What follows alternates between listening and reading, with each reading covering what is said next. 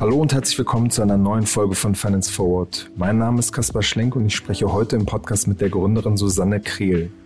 Susanne startet heute mit ihrem Startup Fabit, das Menschen zu einem besseren Umgang mit Geld bringen soll. Ein Haushaltsbuch und Spartipps sind beispielsweise in der App integriert. Das Fintech orientiert sich dabei an erfolgreichen Apps aus anderen Lebensbereichen und hat sich viele Dinge bei Diätangeboten oder Fitness-Apps wie Freeletics abgeschaut. Susanne ist in der Fintech-Szene keine Unbekannte. Sie war in den vergangenen Jahren als Sprecherin und Managerin des Fintechs Barzahlen sehr präsent. Wie es gelingen soll, die Menschen an das schwierige Thema Finanzbildung heranzuführen, darüber haben wir im Podcast gesprochen. Hallo Susanne. Hallo Kaspar, vielen Dank für die Einladung. Ja, gerne.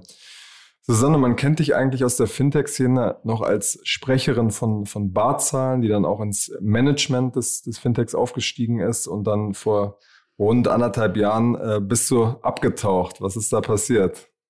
Ich hatte wahnsinniges Glück mit meinem Timing und bin Anfang 2019 auf Weltreise gegangen. Das haben jetzt ja viele, die irgendwie kurz vor Corona gekündigt hatten, saßen jetzt äh, aufgepackten Koffern quasi zu Hause da kenne ich auch einige Leute, die nicht so viel Glück hatten, ja. Von daher, ähm, toi, toi, toi, das Timing war grandios. Ja, wo hat sich dahin verschlagen?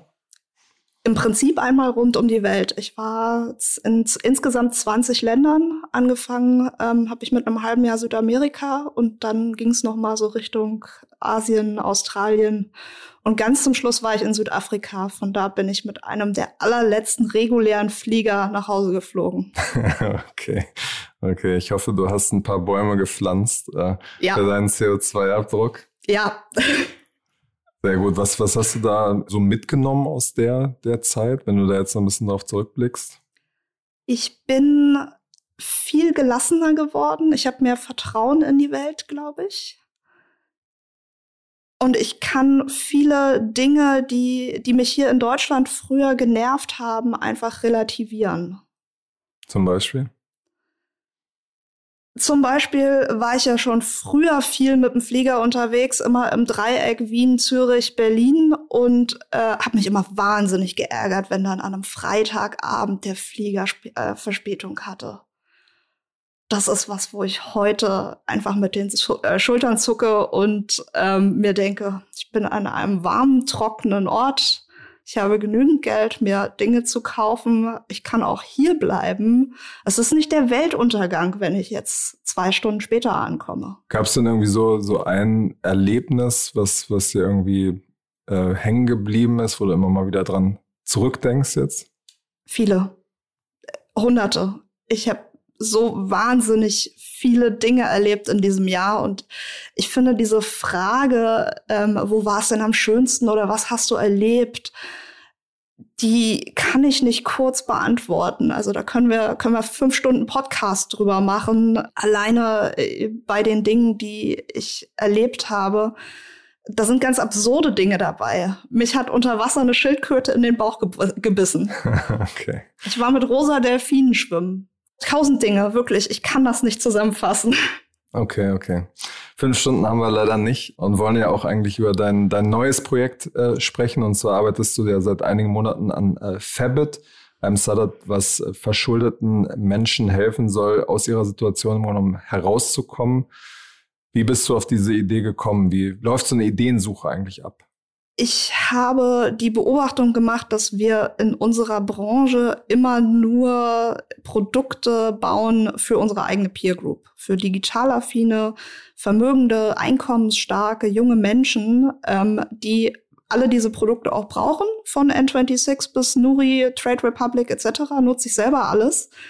Ähm, und dass wir aber einen Großteil der Bevölkerung immer übersehen. Und jetzt habe ich ja die letzten acht Jahre schon in einem Fintech gearbeitet, was im Regelfall, ähm, dessen Produkt im Regelfall nicht von unserer eigenen Bubble genutzt wird. Und ähm, habe da auch in meiner Ideensuche den Fokus drauf gehabt. Also wie kann man eigentlich den Menschen, die sich nicht in unserer Blase bewegen, ähm, besser helfen? Vielleicht für die Leute, die die Barzahlen nicht so auf dem Schirm haben, äh was, was bietet ihr da an oder was bietet Barzahlen da an und welche Zielgruppe holt es ab? Ähm, Barzahlen ermöglicht die Zahlung von Rechnungen mit Bargeld im Supermarkt um die Ecke. Das können E-Commerce-Einkäufe sein, das kann eine Stromrechnung sein, bis hin zur Miete. Und es sind auch Auszahlungen möglich, sowohl vom Girokonto, das ist dann meistens ein White-Label-Produkt wie Cash26 zum Beispiel, ähm, aber auch bis hin zur Bundesagentur für Arbeit, wo einfach Sozialleistungen dann auch an äh, die Empfänger ausgezahlt werden. Und Bargeld ist ja in unserer Szene immer so ein Thema, hm, nicht so beliebt. Wie konkret hat sich dann diese Idee zu Fabit konkretisiert, gebildet? Das war ein Prozess. Ähm, ich habe in anderen Ländern Modelle gesehen, ähm, die sich eben mit äh, Menschen beschäftigen, die finanzielle Schwierigkeiten haben. Ich habe mir dann aber auch hier in Deutschland den Markt angeguckt. Was gibt's eigentlich? Also äh, was gibt's an Schuldnerberatungen? Was gibt es an Hilfe für Menschen, die irgendwie einen finanziellen Fehlstart ins Leben hatten? Und bin da zu dem Schluss gekommen, dass es da noch nicht so eine richtige befriedigende Lösung gibt, die Menschen wirklich den Weg daraus ermöglicht. Was gibt es da so? Also es gibt ähm, es gibt kommunale, staatliche Schuldnerberatungen. Ähm, das sind meistens Träger wie die Caritas oder die AWO, die Diakonie. Ähm, diese Angebote sind regional unterschiedlich, meistens nicht ganz so gut finanziert und deswegen können die halt keine umfangreiche Hilfe leisten, ähm, die die Menschen in ihrem Alltag wirklich begleitet. Außerdem gehen Menschen relativ spät zur Schuldnerberatung. Das heißt, ähm, wenn es eben schon, wenn sie eben schon sechs bis acht Jahre in der Überschuldung sind. Und das ist etwas, was, glaube ich, zu spät ist. Also das bedeutet ja nicht, dass sie nicht vorher schon nach Lösungen gesucht haben. Ähm, die anderen Lösungen, die man da so findet, sind Umschuldungskredite, sind kommerzielle Schuldnerberatungen, wo man erstmal mehrere tausend Euro zahlt dafür, dass einem dann dort geholfen wird. Und das fand ich eine relativ unbefriedigende Marktsituation. Wie viele Leute, damit man mal so ein Gefühl dafür kriegt, ähm, wie viele Leute betrifft das in Deutschland und in Europa? Zehn Prozent der Erwachsenen in Deutschland sind überschuldet. Überschuldet bedeutet, dass du ähm, auf eine längere Sicht gesehen deine Forderungen nicht bedienen kannst.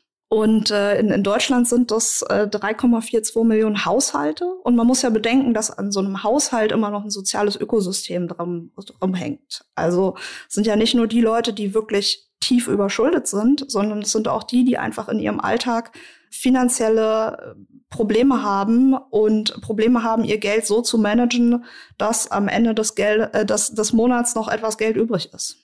Ist denn eure Gründungshypothese, dass dieser Anteil in den kommenden Jahren äh, zunimmt? Stichwort Klarna, Ratenfinanzierung und so weiter, oder wird das in einem ähnlichen Bereich bleiben? Das Erschreckende an dieser Statistik ist, dass es so viele junge Menschen sind. Das sind junge Menschen, die Konsumschulden haben und was du schon ansprichst, diese ganzen Buy Now, Pay Later Produkte, die ja eigentlich nichts Neues auf dem Markt sind. Ähm, tragen natürlich dazu bei. Und junge Menschen haben halt vor allen Dingen Konsumschulden und das, äh, die größten Gläubiger sind äh, Telekommunikations- und E-Commerce-Unternehmen.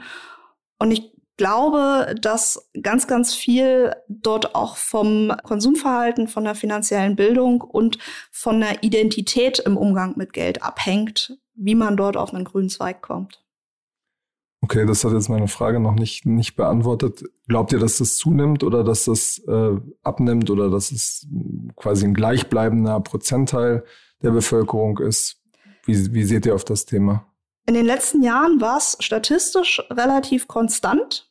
Aber wie gesagt, ich finde es erschreckend, dass es so viele junge Menschen sind und könnte mir vorstellen, dass es da auch eine negative Entwicklung geben wird. Hm. Wie funktioniert jetzt Fabit als Produkt ganz konkret, wenn ich jetzt in der Situation bin, ich merke, ich kann irgendwie meine Schulden nicht mehr bedienen? Wie komme ich zu euch hin und wie funktioniert das Produkt?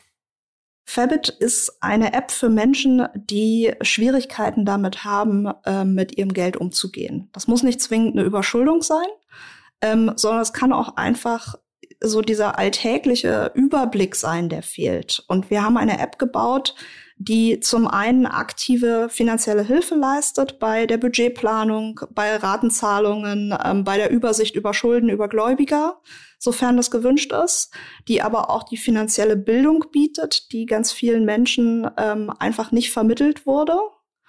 Und die eine verhaltenswissenschaftliche Komponente da drin hat. Wir haben uns da äh, vor allen Dingen Vorbilder aus anderen Bereichen genommen, aus dem Bereich Gesundheit, aus dem Bereich Sport, Ernährung ähm, bis hin zu mentaler äh, Fitness. Ähm, also sowas wie Weight Watchers oder genau, Freeletics oder? Weight Watchers, Freeletics, Noom, ähm, Fabulous, Headspace, Seven Mind, alles ganz großartige Sachen, ähm, und haben uns gefragt, warum es sowas eigentlich für den Finanzbereich nicht gibt, weil ja mein Umgang mit Geld auch Teil meiner Identität ist. Okay, und wie kann man sich das jetzt umgesetzt als Produkt ganz ähm, konkret vorstellen? Also ich trage dann zum Beispiel meine Einnahmen, Ausgaben da ein. Wie, wie funktioniert das? Genau, du trägst deine Einnahmen, Ausgaben ein. Das ist auch eine Empfehlung von Schuldnerberatern, ähm, mit denen äh, wir auch zusammen dieses Produkt entwickelt haben, dass man als allererstes sich mal einen Überblick über seine finanzielle Situation verschaffen sollte. Und dazu wird eben das Führen eines Haushaltsbuches empfohlen. Das haben wir mit in Fabit integriert, weil wir auch wirklich wichtig finden, dass man auf einer täglichen Basis sehen kann, wo eigentlich das Geld hingeht. Und dann haben wir da diesen verhaltenswissenschaftlichen Ansatz in ganz viele kleine Challenges und Aktionen verbaut, weil es für Menschen wichtig ist, Erfolge zu sehen. Was könnte dann so eine kleine Challenge für mich sein? Ähm, zum Beispiel ein Sparziel zu erreichen. Und ähm, da drauf muss dann auch wieder eine Belohnung folgen. Also du könntest zum Beispiel eine Challenge haben, du sparst jetzt 100 Euro an für ein neues Paar Kopfhörer oder ähnliches und ähm, sparst aber nicht nur diese 100 Euro, sondern musst viermal so viel sparen, bevor du die Belohnung um dann Teil bekommst. meiner Schulden praktisch dann zurückzuzahlen. Okay, verstanden. Und gibt es da dann auch eine Verbindung zu meinem Konto oder muss ich das erstmal händisch alles eintragen? Äh, in dem MVP, mit dem wir jetzt rausgehen, gibt es die Verbindung zum Konto noch nicht, aber äh, die ist natürlich geplant. Okay.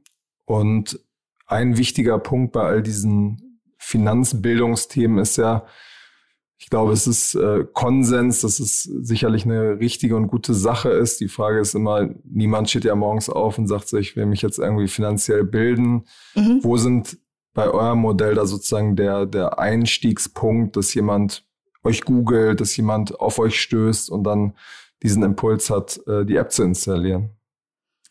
Der Einstiegspunkt bei uns ist, dass äh, unseren Nutzern ja bewusst ist, dass da irgendwie was gerade schief geht in ihren Finanzen und dass sie sich dementsprechend auf die Suche nach einer Lösung dafür machen. Und ich gebe dir recht, also es gibt äh, ganz viele neue Angebote im Finanzbildungsbereich, aber ähm, zum einen starten die bei, für mich nicht früh genug. Da geht es ganz oft um ETFs ähm, und, und, und Anlage. Und das holt, glaube ich, eine ganz große Gruppe von Nutzern nicht dort ab, wo sie gerade stehen.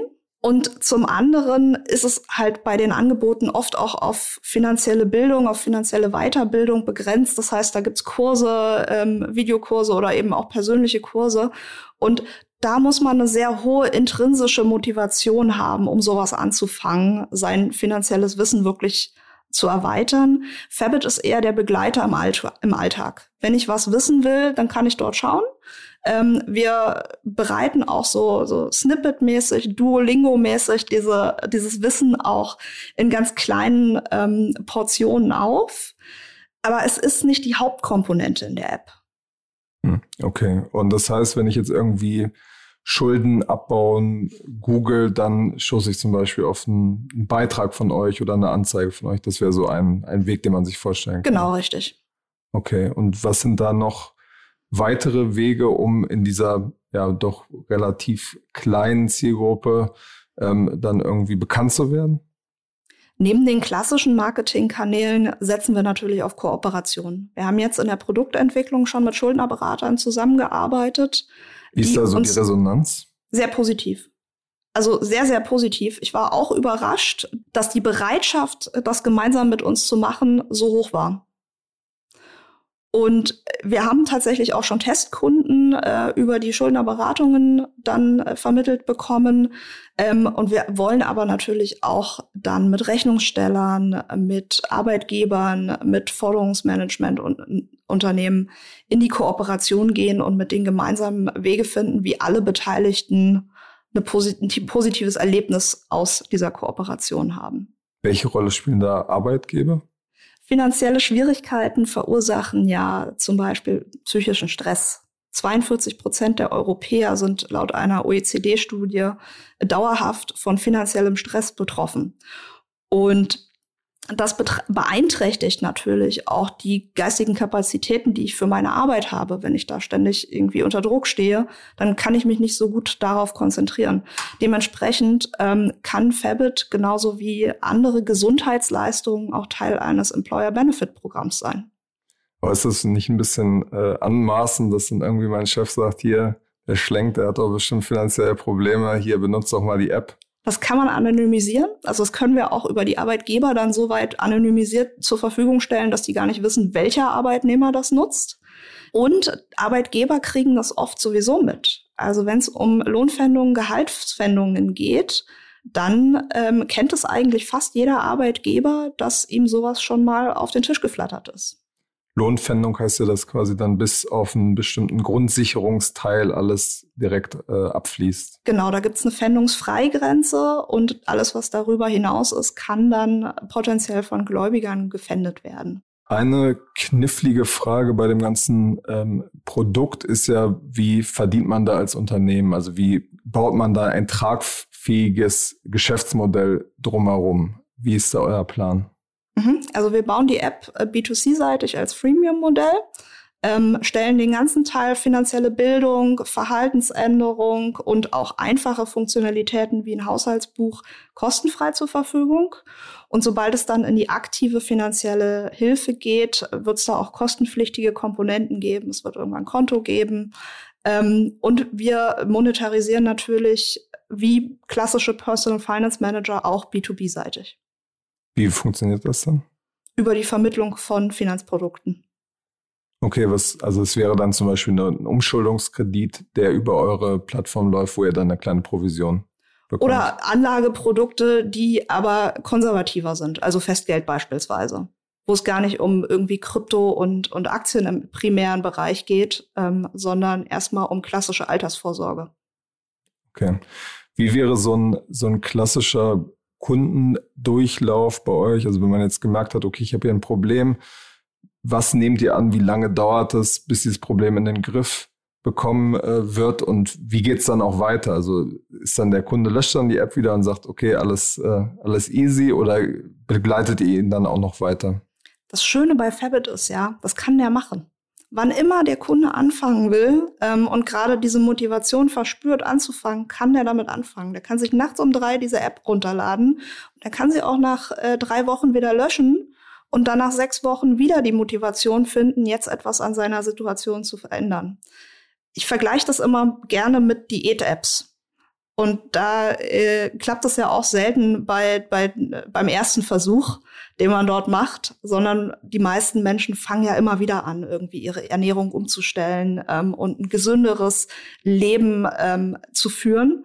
Und genauso sehe ich das eigentlich auch bei finanzieller Gesundheit. Man hat eben die Möglichkeit, jederzeit damit anzufangen. Es wird verziehen, wenn man mal nicht durchhält. Und das ist, glaube ich, auch ein wesentlicher Unterschied zu den bestehenden Angeboten am Markt, dass wir da die Leute in ihrem eigenen Tempo begleiten wollen und in ihrem eigenen Tempo auch ähm, sich einen Weg suchen lassen wollen äh, durch diese App. Okay, aber wenn man jetzt sein Schuldenproblem beispielsweise gelöst hat, sagt ihr dann, okay, wir wollen dich aber weiter begleiten und zum Beispiel dafür sorgen, dass dein Vermögen irgendwie Genau, das, ist die, das ist die Vision, dass Fabit wirklich zu einer finanziellen Heimat wird, ähm, wo ich rund äh, um alle finanziellen Themen, die ich in meinem Leben habe, also nicht nur äh, das ganze Thema raus aus den Schulden, finanzielle Gesundung, sondern eben auch Vorsorge, ähm, langfristige finanzielle Planung und mein gesamtes Finanzleben dort managen kann und immer unterstützt werde in dem, was ich gerade tue, was für meine Lebensphase gerade wichtig ist. Okay. Wie ist so die erste Resonanz von euren Testkunden? Die erste Resonanz ist sehr positiv. Wir haben sehr viele Anregungen, die wir da bekommen haben, auch aufgenommen. Zum Beispiel haben wir sämtliche Prozentzahlen und Brüche eliminiert. Wir haben ähm, keine Diagramme mehr in der App, die man irgendwie interpretieren können muss, sondern es wird wirklich eine Habit Change App für den Finanzbereich. Okay. Und gibt es dann auch so eine Community-Komponente, dass man sich quasi untereinander auch ein bisschen austauschen kann, was gerade passiert? Mhm, die gibt's auch, ähm, weil wir in unseren User-Interviews auch festgestellt haben, gerade bei den Leuten, die es aus den Schulden rausgeschafft haben, die hatten immer jemanden in ihrem privaten Umfeld, der sie dabei begleitet hat. Das kann ein Familienmitglied sein, ein Partner, ein Freund oder eben auch ein Schuldnerberater. Und diese aktive Begleitung bieten wir halt über Fabit auch an in einer Community mit einem Buddy, der einen da begleitet. Es kann jemand sein, der schon weiter im Prozess ist. Das kann jemand sein, der selber aus dem privaten Umfeld ähm, des Fabit-Nutzers kommt. Es kann aber auch jemand sein, den man vorher noch nicht kannte und der einfach gerade in einer ähnlichen Situation ist und mit dem man gemeinsam diesen Weg geht. Wie sieht dann die, die Buddy-Seite der App praktisch aus? Also gebe ich dann äh, der, der Person, die ich da betreue, irgendwelche Ziele oder wie, wie funktioniert das? Die Ziele setzt sich die Person selbst. Also es wieder ähnlich ähm, wie beispielsweise Noom, wo es darum geht, Gewicht zu reduzieren. Ähm, und wo eben diese Begleitung aus der sozialen Gruppe heraus ganz, ganz wichtig ist für den Erfolg und wo auch dieser Prozess sehr wichtig ist. Also man muss einfach sehen, wie jede Woche das Gewicht runtergeht und genauso muss man eben auch sehen, hey, ich habe den ersten Gläubiger vollständig bezahlt oder hey, ich habe jetzt den ersten Monat mal am Monatsende was übrig und diese Erfolgserlebnisse, die bieten wir halt in Fabit. Und die kontrolliert dann mein, mein Buddy praktisch und sieht die und kann dann sagen, super, oder hier streng dich mal mehr an oder wie. Die feiert mein Buddy mit mir. okay. Gemeinsam feiern, gemeinsam diese Erfolge zelebrieren, ist ganz, ganz wichtig. Mhm, okay. Gibt es denn da eine, eine Bereitschaft, als, als Buddy auch zu, zu fungieren? Ja, also wir haben das sowohl ähm, in der Kooperation mit den Schuldnerberatungen gemerkt, dass es da sehr viel Bereitschaft gibt, also zusätzlich zum Tagesjob noch diese Begleitung innerhalb von einer App zu übernehmen für die ähm, Leute, die ich da in meiner Beratung habe. Ähm, wir haben das gesehen bei Nutzern, die eben ihren eigenen Weg schon gemacht haben, die da super viel Bock drauf haben, andere zu begleiten und zu inspirieren. Und wir sehen es auch in den sozialen Netzwerken. Also es gibt ganz viele Gruppen, wo Menschen sich über äh, ihre Herausforderungen mit Geld, die ja oft mit Herausforderungen im Privatleben verbunden sind, auch austauschen. Also beispielsweise bei Madame Moneypenny. Wie moderiert ihr das? Seid ihr dann da auch sehr aktiv dabei oder lasst ihr das alles äh, praktisch laufen? Ich glaube, Community Management wird eine der großen Herausforderungen werden, die wir bei Fabit haben werden, klar. Also das heißt, dass ihr es äh, sehr aktiv alles, alles begleiten wollt. Wir werden äh, mit Sicherheit Teil dieser Community sein, ja. Hm. Sucht ihr dann zum Beispiel auch für euer Team Leute, die selber so Überschuldungserfahrungen haben, die da sicherlich ganz anders drüber reden können als jemand, der noch nie in so einer Situation war? Das kann ich mir sehr gut vorstellen. Ähm, dass äh, so jemand ein idealer Mitarbeiter für unser Team wäre, weil er einfach auch aus persönlicher Erfahrung raushandelt.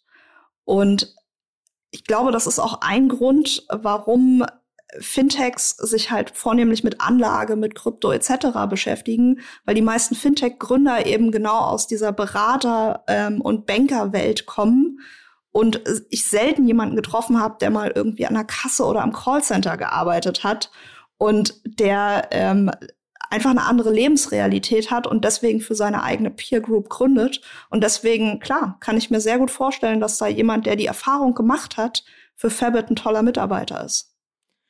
Hast es jetzt schon, schon mehrfach betont, dass die Szene sich eigentlich eher ja, auf andere Segmente, auf, auf wohlhabende Menschen konzentriert. Wie war denn die Resonanz der Startup-Investoren auf eure Idee? Sagen die, okay, das ist hier eigentlich eine, eine, viel zu kleine Nische in Anführungsstrichen oder unattraktive Kunden?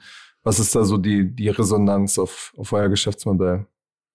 Also erstmal sind Nischenprodukte ja eines der Trendthemen in der Fintech-Szene gerade, zumindest aus meiner Sicht, dass es da sehr viele Anbieter gibt für für Frauen, ähm, für ähm, ist jetzt nicht so die Kinder, Nische. für ja, ich weiß, aber es ist es wird immer so wahrgenommen. Ja. Ähm, aber auch äh, Kontenmodelle für Kinder zu bauen, ähm, für ältere Menschen, für ganz spitze Zielgruppen, auch im B2B-Segment, wo es dann um Ärzte und Apotheker geht beispielsweise. Und von daher sind wir schon Teil dieses Trends ähm, und werden auch so wahrgenommen. Es gibt Investoren, die haben Modelle schon in ihren Portfolien, die ähnlich äh, in, in eine ähnlichen Zielgruppenrichtung geht und die verstehen das auf Anhieb besser. Ähm, den anderen erklärt man es halt, dass da eben eine Riesenzielgruppe ist, dass ähm, auch in der Finanzbranche mit äh, diesen Zielgruppen und vor allen Dingen auch mit verschuldeten Menschen sehr, sehr viel Geld verdient wird. Was sind da so die, die internationalen, ähm, gibt es da so Vorbilder, gibt es äh, Apps, die was, was ähnliches versuchen? Ähm, wie, wie sieht da so der Markt in dem digitalen Bereich aus? Ich habe keinen Anbieter gefunden, der genau das gleiche macht wie wir. Aber es gibt natürlich Anbieter, die sind ähnlich und die haben wir uns auch sehr genau angeschaut in der Produktentwicklung. Wer ist das denn zum Beispiel? Einer der ersten, auf die ich gestoßen bin, ähm, ist zum Beispiel My Budget in Australien. Die sind schon über zehn Jahre alt. Die haben ein ähm, sehr noch noch sehr manuelles Produkt. Also da äh, gibt's tatsächlich Berater, die persönliche Gespräche mit den Menschen führen. Ähm, und äh, wo das Ganze dann so langsam in eine, in eine App überführt wird. Das Ganze ist relativ kostenintensiv für die Leute, die äh, über ihr über My Budget eben ihr Geld managen. Und wir haben versucht, ein komplett digitales Produkt zu bauen und sehen uns da auch in Ergänzung zu persönlichen Beratungsangeboten, die es bei freien Finanzberatern oder eben auch bei Schuldnerberatungen noch gibt. Okay, aber es gibt jetzt kein Unicorn in den USA, wo man sagen kann, okay, da hat es schon mal funktioniert und jetzt machen wir das hier in, in Europa. Nicht, dass ich wüsste.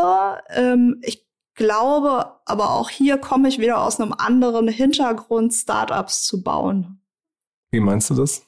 Dass äh, schon, schon via Fintech eben nicht diesen, diesen Rocket-Internet-Ansatz hatte dass es da das eine Vorbild gibt und das kopieren wir jetzt zu ein, eins zu eins. Hm, man muss jetzt zur Verteidigung von Rocket sagen, dass das mittlerweile salonfähiger geworden ist und das ja das ist es, da sind auch da sind auch großartige Unternehmen daraus entstanden ähm, und das ist auch ein valider äh, Ansatz, weil am Ende des Tages wird man sich auch anders entwickeln. Also wenn ich mir angucke, äh, Zalando vor zehn Jahren, ähm, äh, ja, also das, das war auch eine Kopie was aber am Ende des Tages hat sich da, glaube ich, ein großartiges Unternehmen und auch ein riesiger Arbeitgeber hier in, in Berlin entwickelt. Wie ist deine Erwartung, was jetzt den, den Start angeht? Ihr startet ja an dem Mittwoch, wo der Podcast auch äh, ausgestrahlt wird.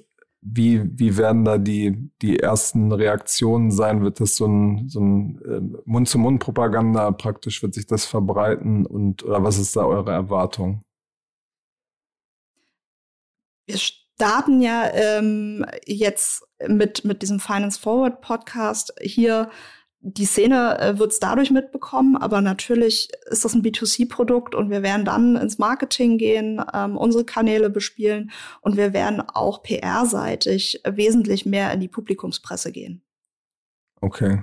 Aber ich meine, die Zielgruppe, die ihr erreichen wollt, ist ja die Frage, ob die ähm, jetzt irgendwie die Zeit oder den Spiegel lesen.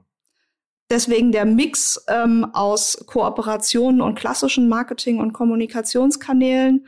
Und vielleicht wird es auch nicht Zeit und Spiegel, sondern äh, eher Bild und BZ. Okay, alles klar. Dann äh, vielen Dank für deine Zeit, Susanne. Und ähm, ja, wir werden äh, weiter begleiten, was ihr macht. Und bis zum nächsten Mal bei Finance Forward. Vielen Dank, Kaspar.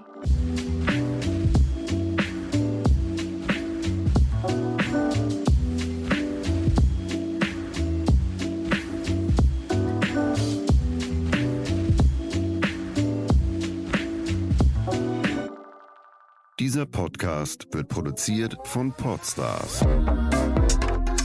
bei OMR.